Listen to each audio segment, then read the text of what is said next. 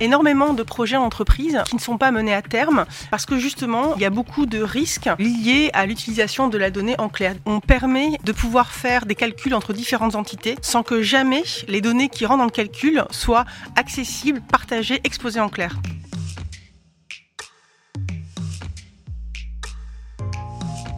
La data, c'est l'or noir du 21e siècle, un gisement infini d'informations. Et si le partage de ces données, c'était la clé pour une meilleure performance? Avec sa nouvelle technologie de chiffrement, Sandrine Murcia offre aux entreprises la possibilité de collaborer via les données sans jamais dévoiler ces données. Elle va tout nous expliquer. Portrait. Entreprendre n'est jamais un long fleuve tranquille. Faire face à l'imprévisible, entrevoir de nouvelles possibilités et surtout cultiver sa liberté de manœuvre, c'est ce qui plaît à Sandrine Murcia. Rien d'étonnant donc lorsque cet ingénieur en biotechnologie, également diplômé en management, choisit de changer complètement de secteur dès le début des années 2000 pour s'engager dans les premiers pas d'Internet. Elle fait ses armes chez Microsoft puis Google avant de créer Spring Lab, sa première société conseil en innovation et transformation numérique. Quatre ans plus tard, elle prend la direction générale de ConnectThings à New York, entreprise pionnière dans le domaine de la localisation augmentée. Puis, le virus de l'entrepreneuriat la reprend et elle crée Cosmian, qui concilie chiffrement des données et confidentialité. En 2020, Sandrine Murcia est entrée dans le top 20 du classement Starter, dédié aux femmes qui font la tech. Bonjour Sandrine Murcia. Bonjour. Bonjour et bienvenue. On est ravis de vous accueillir ici euh, sur Way. Euh, vous nous proposez de croiser des données tout en en protégeant la confidentialité, euh, c'est-à-dire de les partager et de pouvoir s'en servir, mais sans jamais en révéler les éléments sensibles. C'est un peu comme si vous nous disiez que le KGB pouvait partager ses données avec la CIA. Est-ce que c'est possible ça? euh, alors peut-être qu'ils le font déjà d'ailleurs, mais sans même passer par, euh, par du chiffrement. Euh, en fait, tout l'enjeu, c'est justement de ne pas avoir à partager. C'est ça qui est extrêmement intéressant dans ce qu'on développe.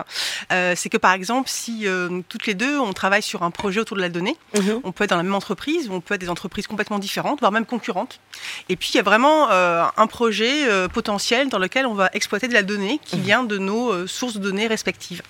Et bien, en fait, pour faire ça, jusqu'à présent, il fallait forcément que vous accédiez à mes données en telles qu'elles sont et, vice-versa pour pouvoir rentrer en tout cas les chiffres euh, dans le calcul. Et ça, ça posait plein de questions tout à fait euh, légitimes sur la sécurité des données, sur leur confidentialité.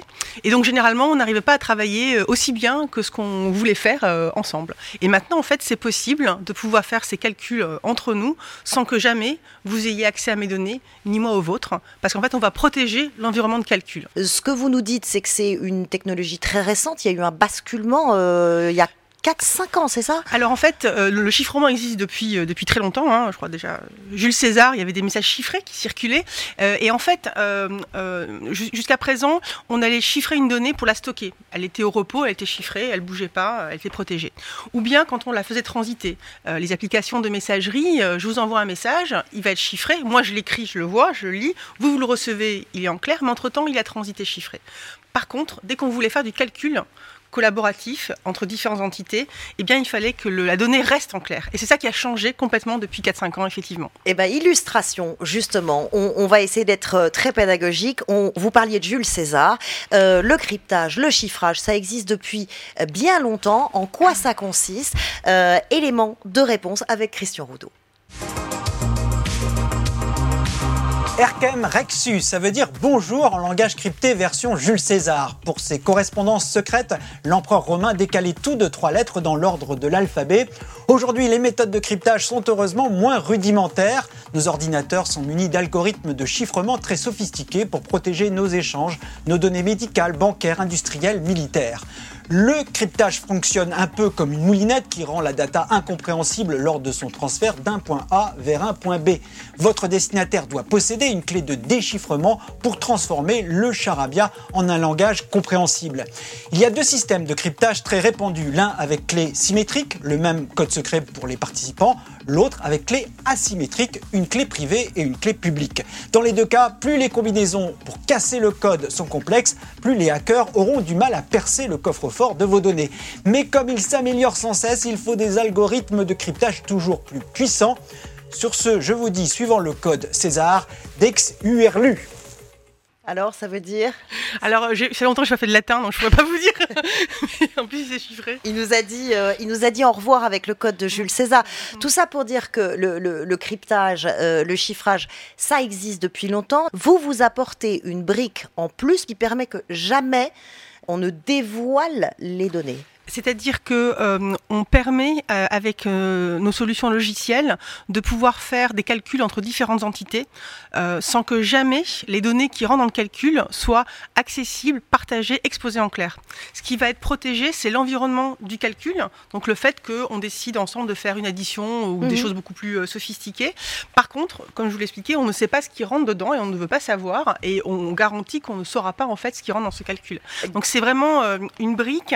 alors c'est plus qu'une brique, c'est vraiment des possibilités avec ces nouvelles technologies de chiffrement qui permettent justement euh, de ne pas avoir besoin de partager en fait la donnée avant de faire un calcul. Euh, potentiel énorme pour les entreprises, on va y venir dans, dans une seconde, mais un mot sur, sur cette techno euh, formidable quand même, parce que d'abord Cocorico, c'est français.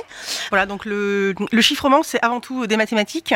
Et effectivement, la France et la recherche académique française en mathématiques est très forte, très reconnue mondialement. Mhm. Alors nous, on va travailler avec plusieurs technologies. Il n'y en a pas une seule qui permettra de tout faire. C'est ça aussi notre savoir-faire, c'est de savoir combiner plusieurs technologies pour que ce soit facilement utilisable. Et en particulier la technologie qui s'appelle du chiffrement fonctionnel, qui est mise au point par le laboratoire euh, du formidable David Poincheval, donc qui est mhm. un chercheur en mathématiques euh, à Normal Sup, CNRS INRIA, ici à, Paris, donc qui est très connu mondialement pour, euh, pour ses travaux.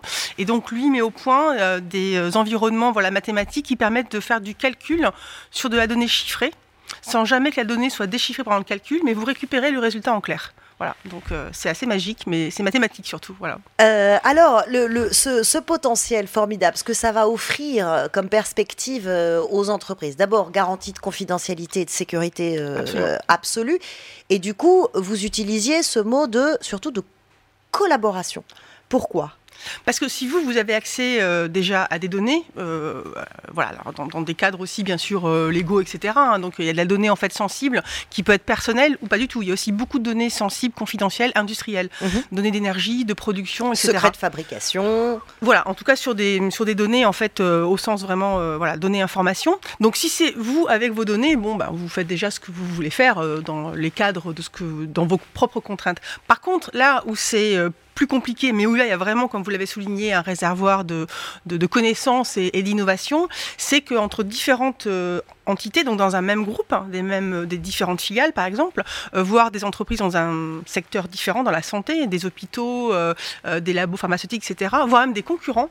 Il y a tout plein de bonnes raisons sur lesquelles des concurrents, par exemple des banques, des assureurs, veulent lutter contre la fraude, mhm. contre des techniques faites de, de blanchiment d'argent, et on a besoin de partager de l'information pour pouvoir faire ces analyses. Et c'est là où effectivement c'est compliqué de le faire si on s'arrête à de la donnée qui est en clair et qui n'est pas protégée. Euh, cette idée de, faire collaborer euh, plusieurs euh, technologies ensemble au service de l'innovation, ça date pas d'hier. Hein. Ça fait des décennies que bah, il y a des secteurs comme l'aéronautique, par exemple, qui cherchent à mettre en commun leurs leur connaissances, d'où l'intérêt du, partage des données. Je vous propose de faire un, bond dans l'histoire, un, bond en arrière pour voir justement ce que ce, partage a, pu donner, notamment dans le domaine spatial. Nous sommes en 1971. Premier étage britannique, Blue Street. André Ribert. Je suis chef d'équipe du deuxième étage. Troisième étage, Allemagne fédérale. C'est l'étage de pré-satellisation. Avec ce nouveau client qui est l'Eldo, six pays européens plus l'Australie, Kourou, base française équatoriale, vit désormais à l'heure européenne. Euh, nous avons déjà lancé euh, des engins au profit de la NASA. Nous avons tiré euh, lundi matin une fusée pour le compte de l'Inde. nous tirerons en décembre des fusées pour le compte de l'URSS. En réalité, c'est un programme croisé une fusée française emportant une charge utile soviétique. Et après ça, c'est toute coopération possible avec les États-Unis, avec l'Union soviétique, avec les pays du tiers-monde, avec l'Inde, avec les pays d'Amérique du Sud, tous les pays qui voudront bien venir tirer ici.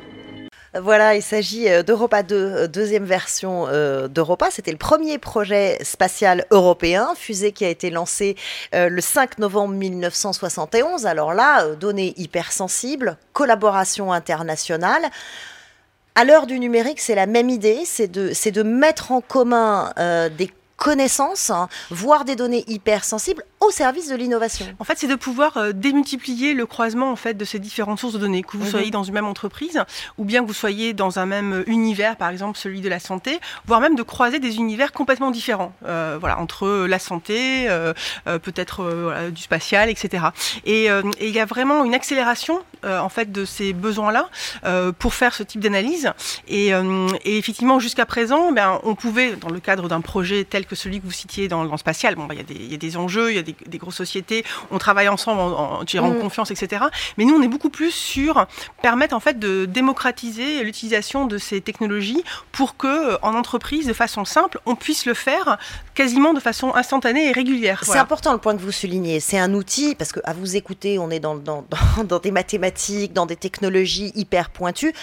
Vous voulez proposer un outil hyper simple pour les entreprises. Voilà, alors nous, on propose d'ailleurs, euh, on propose des solutions logicielles voilà, euh, pour entreprises qui vont intégrer sous le capot, bien sûr, euh, ces technologies, puis de façon combinée. Mais ça, pour les gens qui vont l'utiliser en entreprise, euh, ils, le- ils le savent pas. Enfin, ils nous posent des questions, on leur explique. Mais par exemple, en utilisant euh, notre produit, ben, en utilisant Cosmion, par exemple, vous, vous allez avoir installé le logiciel, moi aussi. Mhm. Et en fait, le logiciel va connecter et se parler. Et donc, vous allez choisir les données que vous voulez utiliser, le type de calcul, et après, ça va tourner, entre guillemets, tout seul.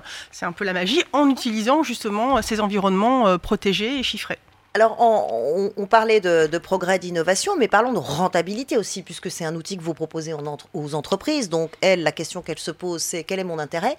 Euh, En quoi ça euh, peut augmenter leur performance en fait, il y a énormément de projets en entreprise autour de la donnée euh, qui ne sont pas menés à terme, euh, qui ne démarrent même pas, ou bien qui démarrent à des petites échelles, parce que justement, euh, il y a beaucoup de risques liés à l'utilisation de la donnée en clair, des risques de Donc là, sécurité. ça bloque. Voilà, ça bloque. Donc en fait, ça ne se fait pas.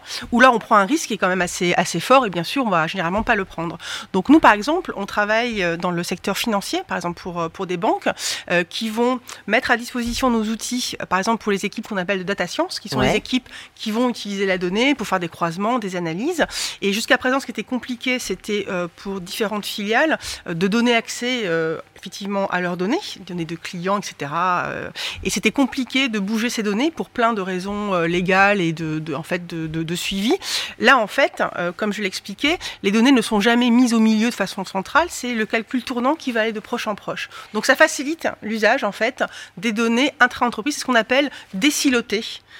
Désiloter, en fait, euh, On les... décloisonne. On décloisonne en fait euh, les endroits où sont les données pour permettre à l'entreprise d'être beaucoup plus efficace dans la gestion et l'utilisation en fait de ces données. Euh, vous donnez un autre exemple qui est assez parlant, celui d'une industrie qui ferait appel à un fournisseur d'énergie, par exemple.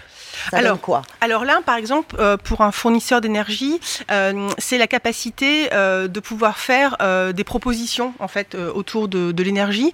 Et si moi, en tant qu'entreprise, bah, je veux acheter de l'énergie, je vais devoir communiquer un peu mes besoins. Mhm. Euh, et ça, c'est donner beaucoup d'informations à celui à qui euh, je vais passer contrat, parce qu'il va vraiment effectivement comprendre de quoi j'ai besoin, etc. Et vice versa, celui qui vend l'énergie dit, bah moi, je veux pas non plus, je veux juste partager en fait. Ça permet de juste partager, utiliser, puisqu'on ne partage pas, l'information nécessaire à faire le calcul. Mais ça veut dire qu'on peut réduire ses coûts aussi. On peut, on peut en termes de stratégie. Alors là, réduire ses coûts, sûrement, parce que, mais c'est surtout que vous allez pouvoir développer des nouveaux projets qui vont effectivement être, euh, être valorisables et valorisants. Euh, on travaille également énormément dans l'univers de la santé. Donc Mm. là, si vous pensez euh, les hôpitaux qui ont de la donnée effectivement médicale euh, sur des traitements, etc.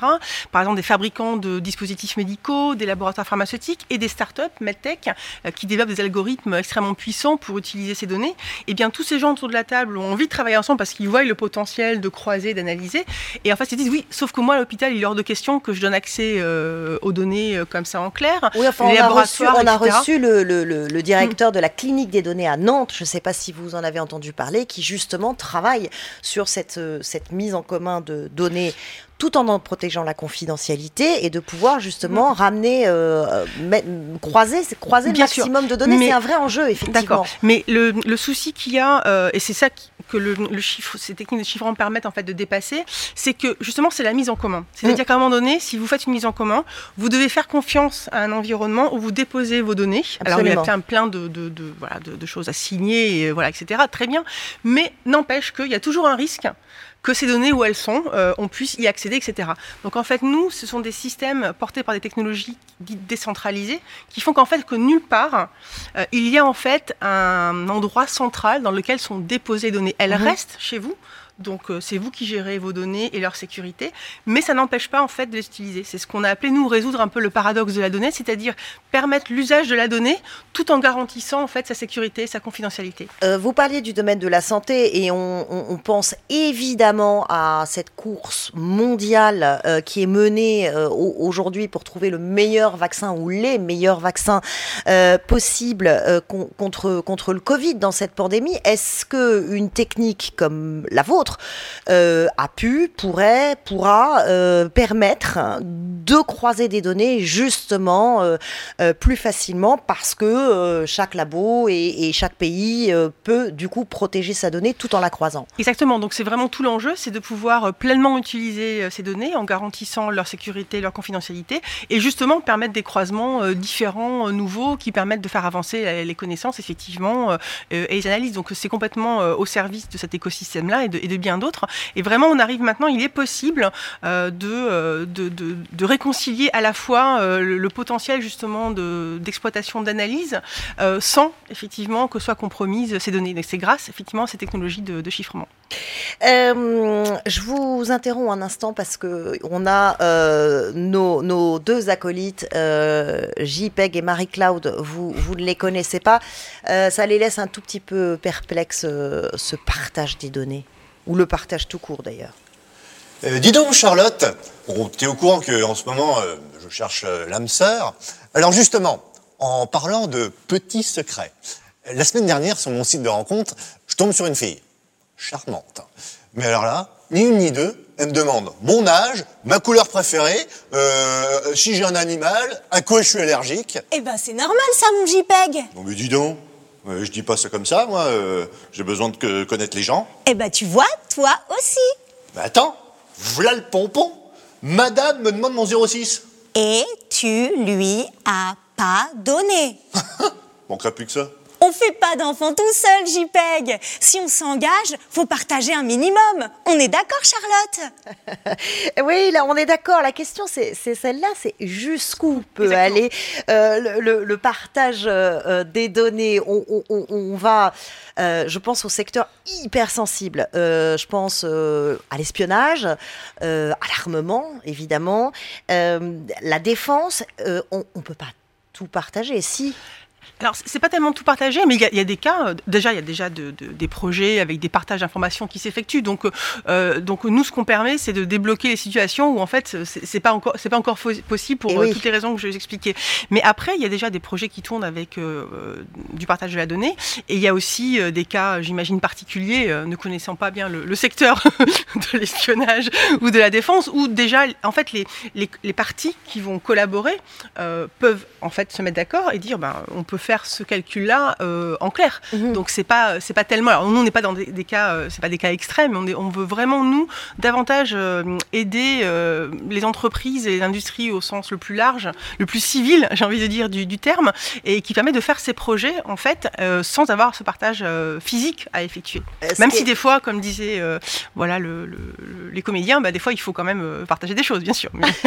Est-ce que ça veut dire que vous êtes les, les, les seuls à proposer cette cette technologie-là, avec toutes les perspectives que ça offre Alors la façon dont on utilise ces technologies euh, dans nos logiciels, oui, on est les seuls. Euh, on est les seuls, en, Europe. En Europe, euh, dans le monde, il y a une ou deux sociétés qui le font, mais de façon très différente, plus de façon ad hoc. C'est-à-dire une entreprise qui va dire j'ai tel problème, trouvez-moi la solution. Nous, on veut vraiment construire quelque chose de des briques technologiques, comme vous le dites, qui sont utilisables par tous. Et effectivement, on est les seuls en Europe à le faire, grâce au soutien de la recherche académique française.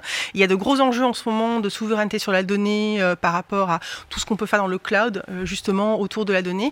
Et nous, ces technologies, elles viennent aider justement l'utilisation du, cloud et garantir cette souveraineté. Et bien justement, j'allais vous poser la question, quels sont les, les, acteurs qui vous approchent? Ils sont euh, privés, petits, gros, ils sont publics même? Ou alors vous dévoilez, pour le coup, vous, vous chiffrez vos, vos, votre fichier clientèle, il est crypté alors, alors pour l'instant, on travaille avec des, surtout des grandes entreprises, voilà, dans la banque, dans l'assurance, dans la santé, dans l'énergie, on en Mhm. parlait, euh, et puis euh, en fait euh, plutôt des grosses entreprises. On commence à avoir un intérêt de sociétés plus petites, euh, mais quand même assez assez larges, euh, parce qu'en fait c'est vraiment ce besoin de protéger la donnée pour et en même temps de l'utiliser, on le rencontre partout.